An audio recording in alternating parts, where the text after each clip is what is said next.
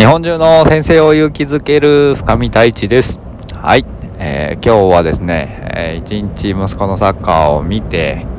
それから自分のサッカーの試合が今あってですね、やってきました。まあ、2失点に絡む、何とも言えない感じでしたけれども、まあ、頑張ってきました。はい。で、そこからですね、家に帰ろうと思って、まあコンビニでコーヒーでも買おうかなと思ってコンビニに寄ったんですけどなんかまあちょっと買うだけだからいいかなと思ってこう鍵とか、えー、携帯とか、まあ、財布だけ持って降りようかなと思ったらですねものすごい車をじろじろ見てるおじさんがいてですねいやちょっと怪しいなこれはって普段こうねあのあんまりそういうの警戒しないんですけど明らかにちょっとなんか様子がおかしいとめっちゃ見てるのでなんかこうね例えば出てきて車だけ乗り去られていても困るなと思ったのであのー、なんだろうなそこでこうまあ鍵をして携帯も持って、えー、買い物をして出てきましたでさあ帰ろうと思ったんですけどそこでなんとですねそのおじさんがちょっとどっかまで乗せてくれないかって急に言い出しまして「えどうしたんですか?」って言った言ったらえー、っとですね、どこって言ってたかななんか、まあ、関東の方で日雇いをしていたと。で、もうでも、もうコロナの影響でも、まあ、雇い止めというかですね、こう、仕事がなくなったから、それをこう、やめて、で、九州まで帰らないかんと。で、なけなしの金で浜松まで電車に乗ってきたそうなんですけど、でそこでお金がなくなって、浜松から2日ぐらいかけて今、あの、歩いてきたと。で、まあ、刈谷のちょっと先のコンビニだったんですけど、国道1号沿いのところでね、えー、そんな風に声をかけられまして、どっかまで乗せてくれんかって言われたので、じゃあまああの高速に乗って帰るつもりだからまあサービスエリアでいい？っていうふうに言ったらあ全然いいいいよって言われたのでじゃあまああの刈谷のハイウェイオアシスとかに降ろそうかなと思ったんですけどでもあのサービスエリアは夜寝れないんだよなとか言ってもう結構寒くなってきてましたしどうかなと思ったのでそうかって言って話を聞いていたらまあ2日間何も食べてないって言うんですよね。ああと思って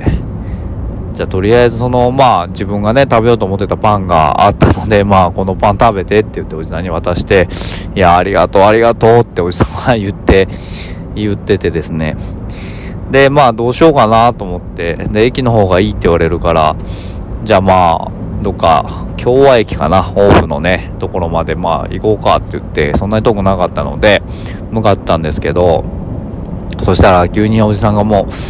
頼む深見さんって言って3000円でいいから貸してくれって言ってあの絶対返すから1ヶ月で返すからっていう風に言われましてああと思ってまあ本当に困ってるんだろうなっていうかうんなんかこうねそんな九州まで行かなきゃいけないんだろうなって。で僕もあの若い頃にヒッチハイクをした経験もあるし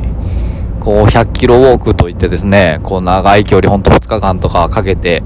歩くっていう経験もしていたので本当にそれがなんかこう分かるというかですね今から夜になって寒いしこうそれで多分お金もないっていうので心細いんだろうなと思ってでどうしようかなと思ったんですけどまあうんとりあえず駅まで送ってでも財布見たらですね、5000円あったので、それ渡して、もうあの、これでもうあったかいもの食べてって言って、なんとか生き延びてよっつって言って、お金を渡して、本当ありがとうって言って今、降りていったところなんですけれども、